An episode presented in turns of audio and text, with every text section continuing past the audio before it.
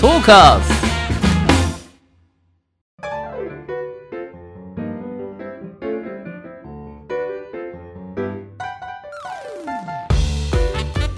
リスナーの皆様ご機嫌いかがでしょうか e スポーツキャスターの R ですアシスタントの中村優香です。今週もどうぞよろしくお願いいたします。よろしくお願いします。 R さん、はいスタッフさんに、はいあのお話を聞いたんですけなど、んでしょう R さんが開いたはいゲームイベント、これが千葉市民会館おうがあるっていうふうにはいおお伺いしたんですけなるど、ほど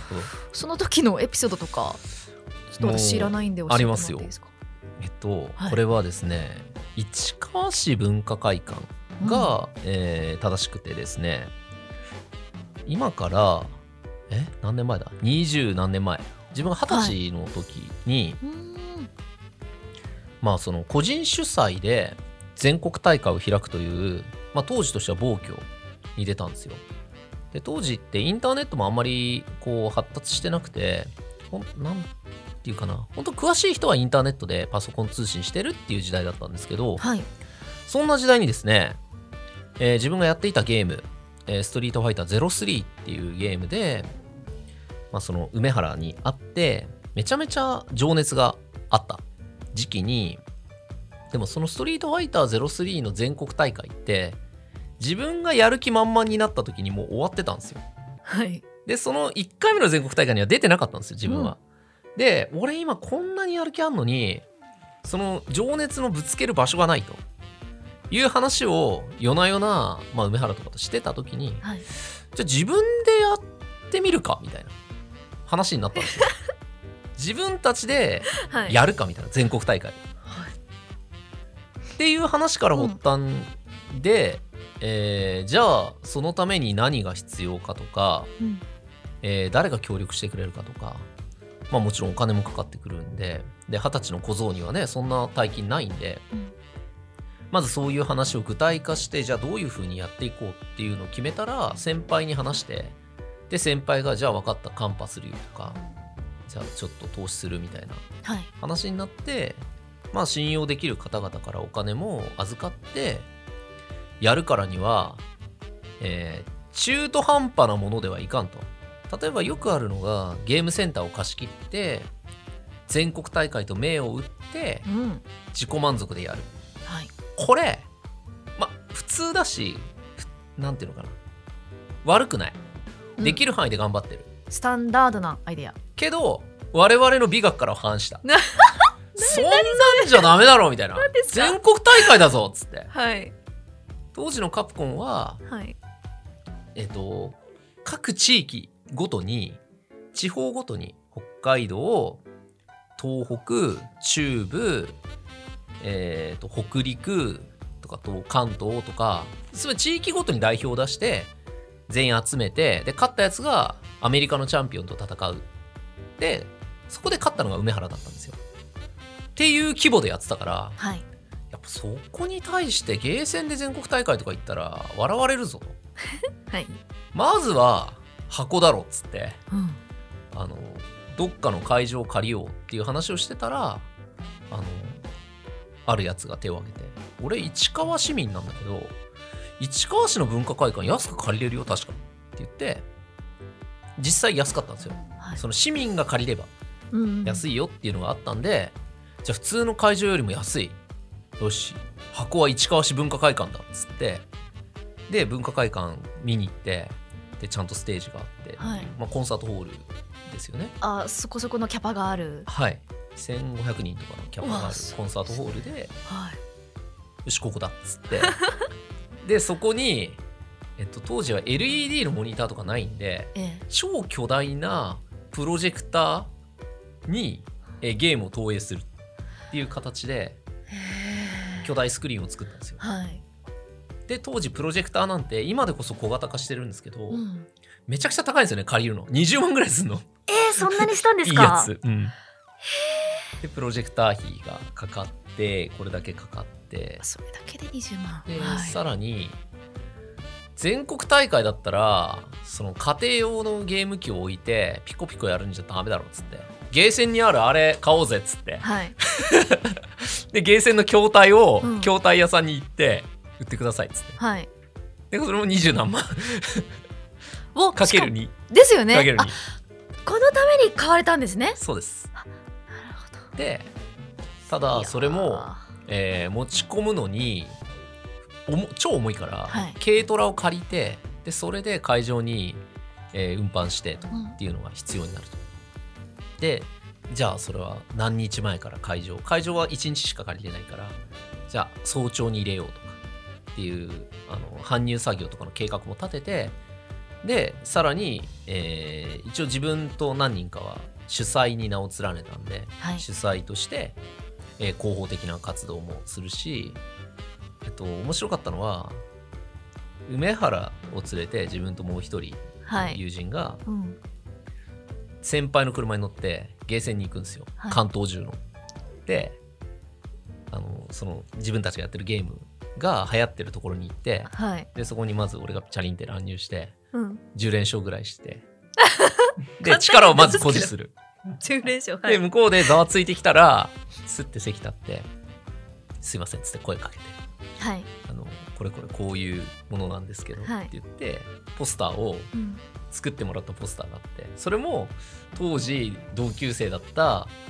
えーデザイン専門学校に行ってるホームページのデザインの専門学校に行ってるセンスのいいやつに頼んでうんガチだ作ってもらってはいでそのポスターに日付とか書いてあって市川市文化会館でこういうのやるからぜひ来てくださいっていうのを手渡しして。はいでさらにそのゲーセンに貼らせてもらってっていうのをやってる中で気づくんですよ向こうの人えもしかして後ろにいるの梅原さんですか みたいなそうですみたいな はい、梅原さんがプレイしないのがもうミソですいねや。そうなんですよはい。でえ梅原さんも来るんですかみたいうんな話になって、はい来ますで対戦いいですかみたいな空気になるんだけど、はあい次があるんでみたいな感じでスッと去っていくっいやかっこていい。いうのを関東中でなんか ぐるぐる回ってあの店舗に貼らせてもらってっていうローラー作戦とかやったりとか、えっていうのをあインターネットがなかったんでやっぱり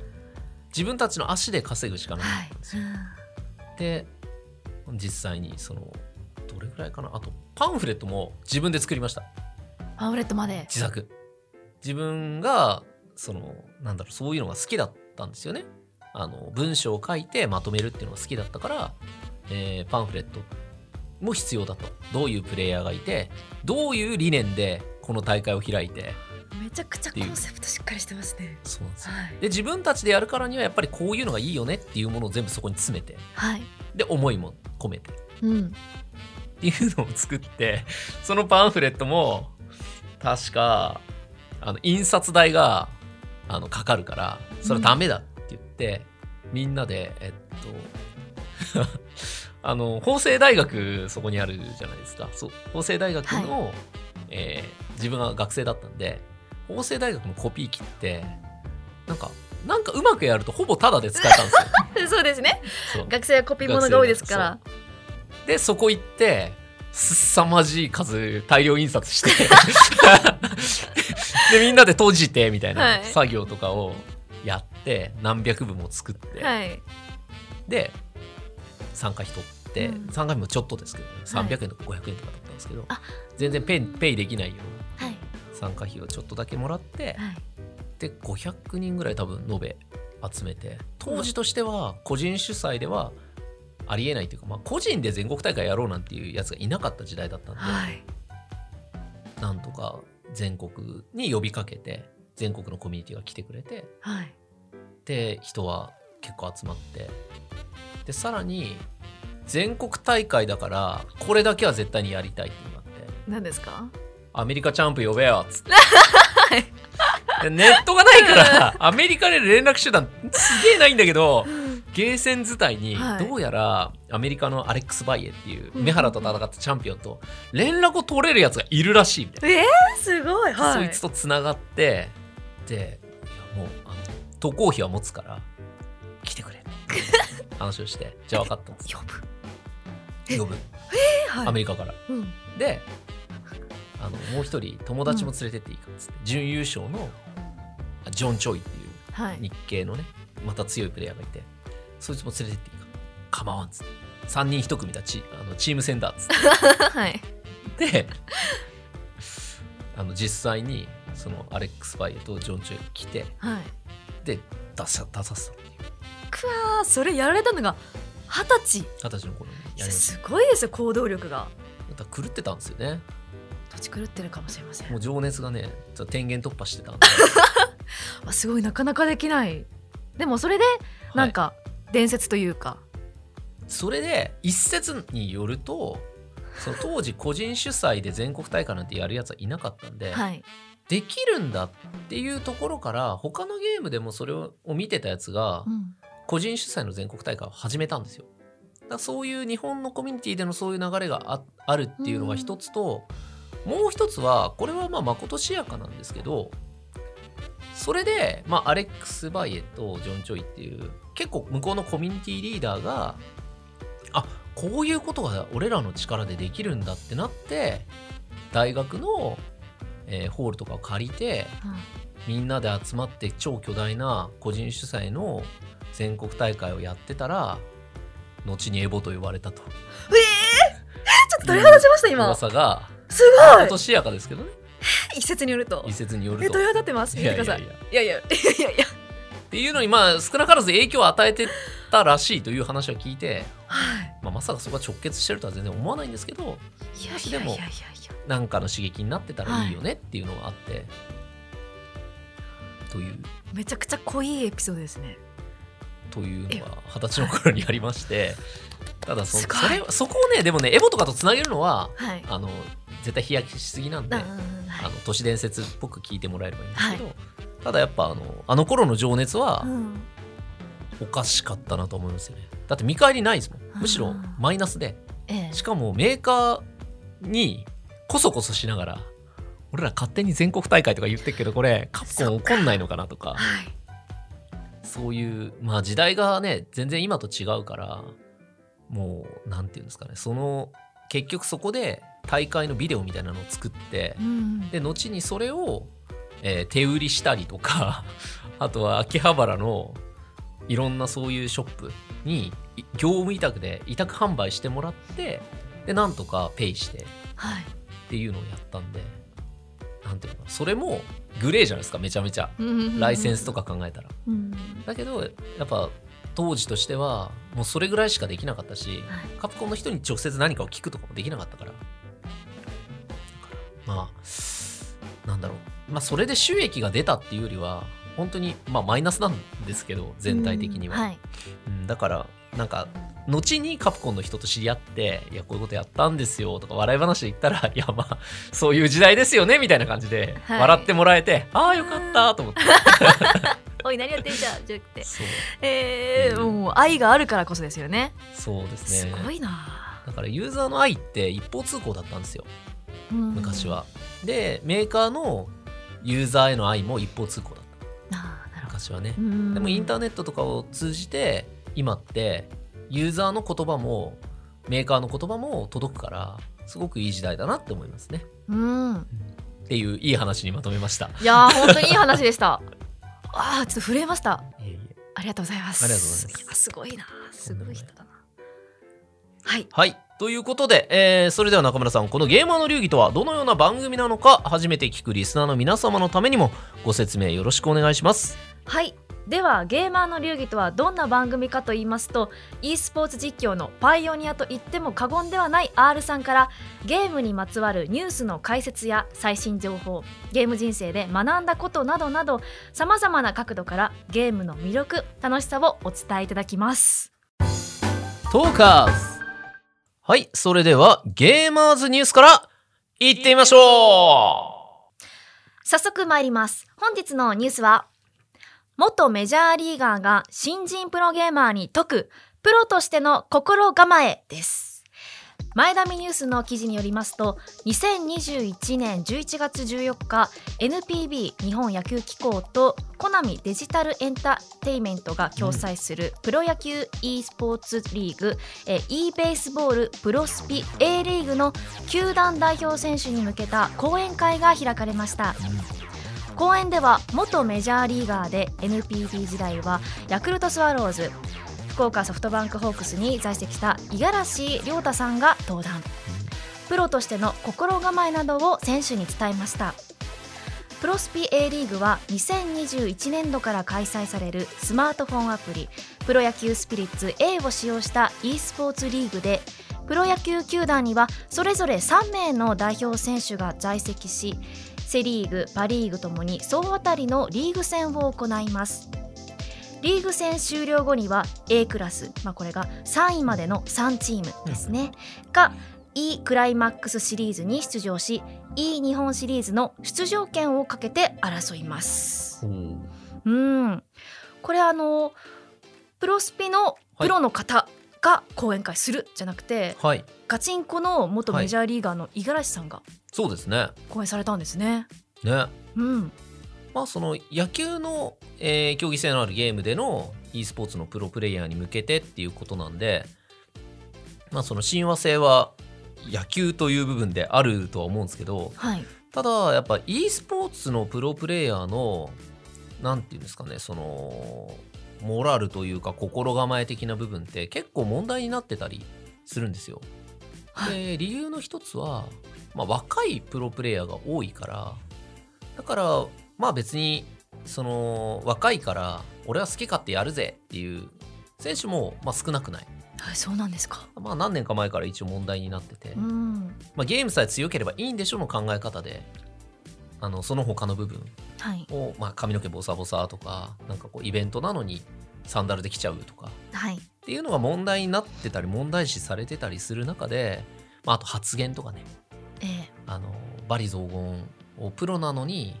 こう他のプレイヤーに言っちゃうとかうん、っていう部分で特にやっぱ NPB のねプロ野球の選手とかはその辺の、まあ、メディア対応の教育とかってものすごくされてるじゃないですか。はい、だからその、まあ、五十嵐選手が実際に講演したっていうのはすごいことだなっていうのとええあとはそのこのインタビューちょっと見たんですけどやっぱり勝った時より負けた時に話を聞かれることが多いですよみたいなうん結構具体的なところまで言っててで自分が負けて今話なんてできないよっていう時ほどちゃんと答えましょうはい、結構具体的なあの講演だったんではい、これはなんかまあその他の e スポーツのプロプレイヤーもこういうプロフェッショナルの場で、えーやってきた選手たちの話っていうのを聞く機会が増えたらいいなって思ったんですよね。うん。ちなみにあのストリートファイターだったら、はいでこれをニュースを当てはめると、はいプロの格闘家が講演するっていうことになるじゃないですか。確かに。それは今までなかったんですか？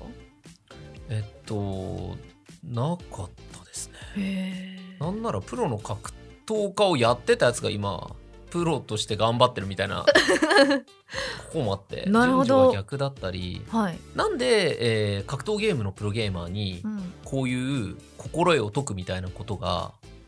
ないのかとりあえずないんですよ、はい、なぜないのかというとなんですか？年齢が高いからですねもう常識として。そうですねあった結局、えーっとなんで若い子たちの意識が低いのかっていうと、えーゲームで飯を食っていこうゲームで人生の生計を立てようっていう覚悟がないからなんですよこれはもう言い切っちゃっていいと思いますはい。で、えー例えば30を超えてプロゲーマーでやるぞって言って仕事を辞めた人間ってめちゃくちゃ覚悟あると思うんですようんまあ、自分もそうでしたしねそのもうこれダメだったら俺の人生結構つまんねえなっていう覚悟を持って、はい。そのことに取り組むし、えーじゃあ仕事とするんだったら必要とされなきゃいけないから必要とされる人材だったら求められてることをやらなきゃいけないじゃあ求められてることってなんだろうっていう考え方をできるはずなんですようん。だけど覚悟が決まってない人間は別にこれがダメでも俺は他のことやりたいし他のことがあるしチャンスはいくらでもあるしって思ってたらやっぱりその目の前のことに対して感謝とかを薄れますよねはい。なのでむしろ格闘ゲームのプロプレイヤーはえ講演を受ける側ではなく講演する側であることの方が多いですね、わあ、なるほど。覚悟の度合いが違うとう。ーんなるほど。ちなみにですね、はこの E クライマックスシリーズ、はい、えー配信が2022年1月15日と16日に、うんまあ、この大会が配信でも行われるということです。気になる方、ぜひご覧ください。はい以上、ゲーマーズニュースでした。はいありがとうございましたトーカーズゲームに特化しまくりトーク番組ゲーマーの流儀続いてはこちらのコーナーです中村優香の聞いてみましょう私中村優香が R さんに聞きたいことを聞くごくごくシンプルなコーナーですでは本日の聞きたいことは R さん、はいゲームでダイエットされたことありますかゲームでダイエッ トほなるほどどんな手段でもいいんですけどうはいはいはい、まああのー、WeFit とかあ、はいはいはいはい WeRing 確かにあるじゃないですかありますねあります かはいありますねあありますいりますね 聞いておい てああるんだみたいな やあんまりなんかそのやってるイメージがあそうっすかないんですよはいえちなみにじゃあ、はい中村さんはどういうげご経験ありますかダイエットと私 WeFit でかはいヨガとはいフラフープおうとジョギングを鬼のようにしてました鬼のように鬼のように奇遇ですねあらあらあらウィーフィットで ヨガとフラフープとジョギングを鬼のように一時期やってたことがありますお揃いじゃないお揃いですねあれねあの WeFit っていうあの機械あのーなんていうの体重計みたいはいな白いね、ウィーが出た時に結構有名になりましたよね、はい、それに乗ってうん重心のバランスとあと体重と、うん、あと体脂肪とか出るんですよねいろいろねはい出ますはいあのジョギングとか結構何十分もやれてましたかそうですねあの上でこうやって趣味大将校みたいな足踏みじゃないですかはいだからそんな普通のジョギングとはやっぱ違って、うん普通に結構やってましたねあれ踏み台昇降でしたっけなんかリモコンを持ってこうやってああリ腕モ振るコンを持ってあそっか確かにでも結構やってましたね暇な時うんずっとやっててでヨガもなヨガ教室とか通ったことないんですけどはい同 w じ e フィットにヨガがあったから、はいあどんなもんだろうと思ってはいやったんですよ、うんそしたら結構細かくあるじゃないですか何々のポーズ とか月のポーズみたいなそうそうそうそうそう、で鼻で吸って口で吐いてとかナビゲートしてくれるんですよねすごいそうあうっのたもじゃないですかうんでリアルにえなんか気がこう体の中を通っていく感じがするみた いなありませんでしたなかったです。うわ上達できなかったそこまで。嘘はいえ俺すごい感じたんですよはい大気をはい。であなんか体の内側からスーってなんか感じると思って、はいこれは絶対いいぞって思ってめちゃくちゃやりましたねハマりますよね一回ハ。マりました家でできちゃうからあれ。そうなんかもうフラフープとかうんなんか腰おかしくなるんじゃないかってくらいやりませんでしあのたス。コアが出るからねあのランキングが出るんですよね。そうそうそうそうすごいやった懐かしい今でもあれですね朝起きてあうーんちょっと腰痛いなとかなったら、あのなんかこうこういうヒョウのポーズとかはい。やりますもんウィフィットの影響ウでィヒットのやつ名残があって はい。でヨガのポーズ結構してうん。鼻から深く吸って口で深く吐いてとか、やりますやります来てます来てますって来てますあー気持ちいいっつって やりますねやってたんですね。その頃はだからうん。結構体はもっと締まってたんじゃないですかねと思うんですけど、これ本当になんかゲームだからといってう侮るなかれですよね。あ全然全然本当に体引き締まりました。あやっぱりはい。そうですよねうん。あとやっぱ継続しやすいのがいいですよねね、お家の中でできるのがいいですね。確かいやー懐かしいな、R さんもされてたんだ。にしてま したねまさかそこを聞かれて、はい。同じことそんなガチでやりそうじゃないじゃないです か中村本さ当んですか？はいしかも WeFit の中でも何種目かありますもんね。ありますねはい。お揃いですね、三種目。そうですねぜ全部他何がありましたっけ他何が？あ筋トレメニューとかかあ筋トレありましたね。筋トレもやってましたよ初めは筋トレからやって、うんでもヨガやったらヨガの方がなんかいいなんかじっとりと体が熱くなるからあなんかこっちの方がいいなと思ってそうですねヨガの方にはまっちゃいましたねうん。いやーダイエットどれくらい痩せたんですか？あーダイエットっていうかその時は結構体脂肪をキープしよう11とかでキープしようみたいな時だったんですよあ測れますもんねそうですねリーフィット内ではいうんそその時はねジョギングとかして結構体を動かす癖がついてた時で、はい一応えっとなんだ体重の数字じゃなくて体脂肪で見てたんですよね、うんだから体脂肪11%ぐらいをキープしようかなっていう感じで日々やってましえた11%ですかはいええめちゃくちゃえすごいし締めてましたね体そうですねその時は、はいなんちょっと前に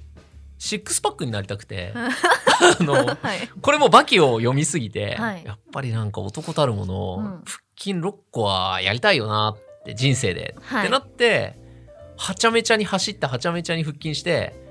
でもダメで食事制限までして、うん結果体脂肪一桁にいかないと綺麗に 6, 6個に割れなかったんですよあそうなんですかそうでただ体脂肪一桁ってもう食事制限とか入ってくるからうんきついストイックにやってらななっいとてだから11%とか12%ぐらいが無理なくその運動してこう保てるラインだはなみたいなうん感じだったんで、その時はそうでしたねえーそんなガチンコでも B フィットは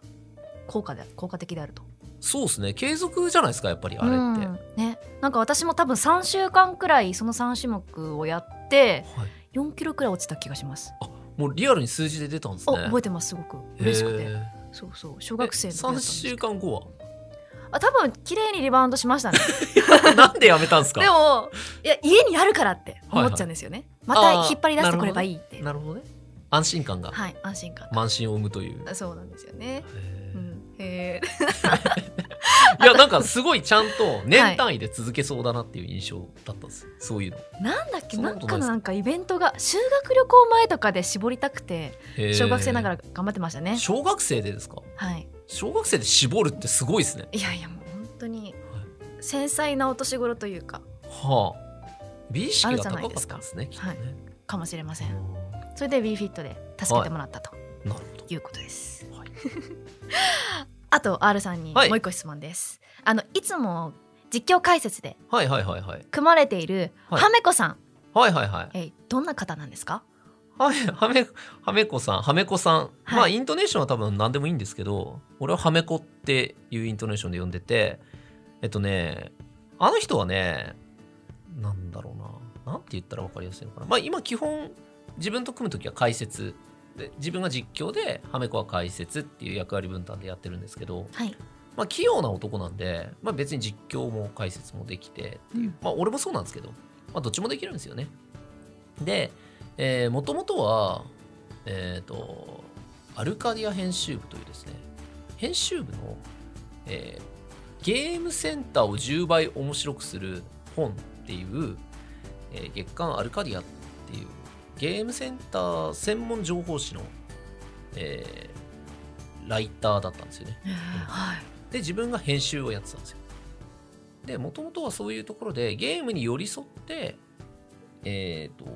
ご飯を食べてる人うんで、まあ、すごい分かりやくわすわかりやすく言うと攻略本を作る人がハメ子だったんですよはいであの格闘ゲームに限らずどんなゲームでもえーそういう攻略本を作ってたから何でもゲーム知ってるし何でも詳し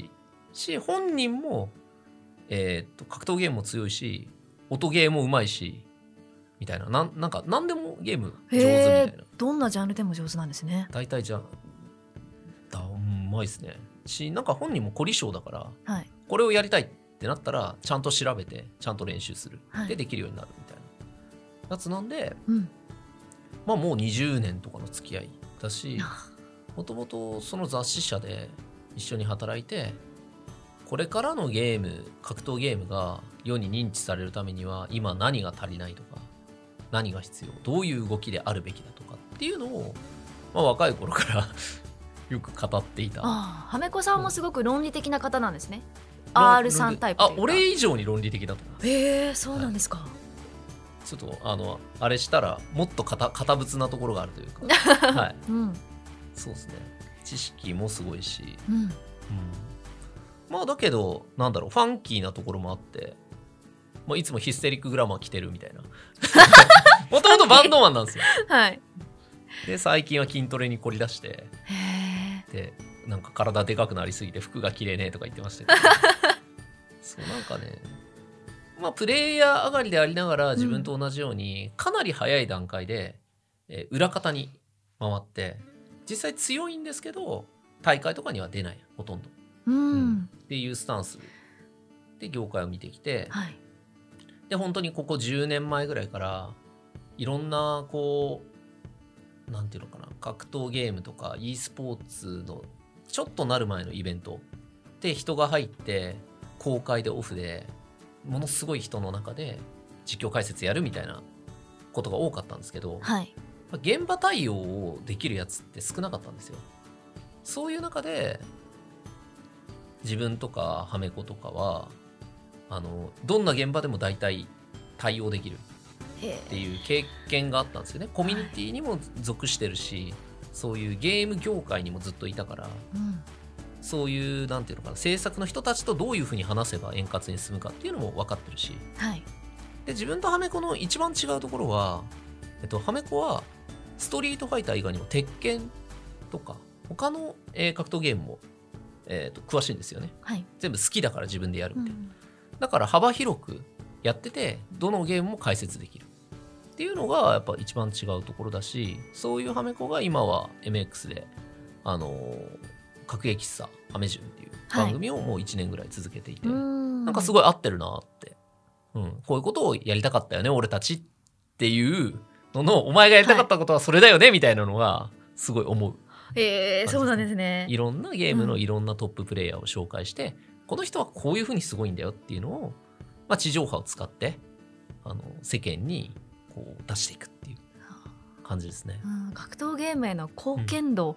うん、貢献しようっていう気持ちがじゃあすごく高い方なんですね。そうですね、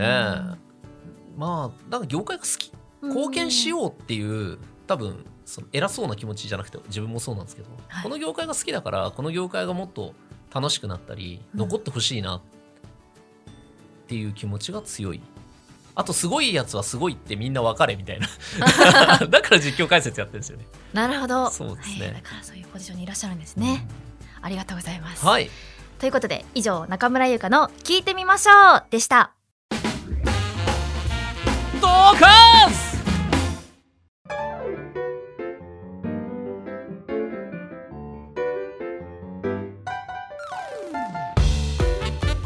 ゲーマーの流儀あっという間にエンディングのお時間です R さん何かお知らせはありますか？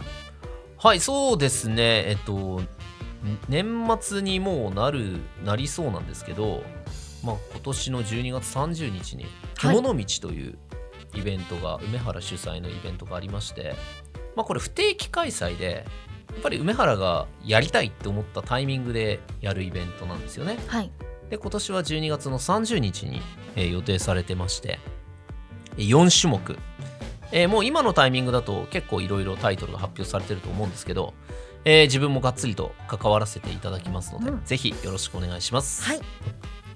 番組では R さんに聞きたいゲームの質問疑問を募集しています本格的に選手を目指すには何をするべきかゲームと勉強の両立に悩んでいるなどなどゲームに関することであれば内容はどんなことでも構いません r アットマークトーカーズ 2021.com もしくは番組公式ツイッターにお寄せくださいはい、 R ちさなんみいに、はいあ、なんでしょう。やタイミング同じになっちゃいましたねどうぞどう ぞ。いやあのもうすぐ多は分い今週、はい、クリスマスなんですよはい。クリス放マス送放送帯的に、はいはいはい。クリスマスどうやって過ごされますか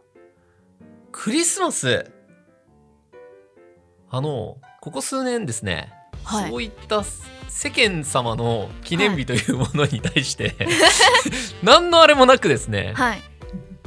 仕事がなければは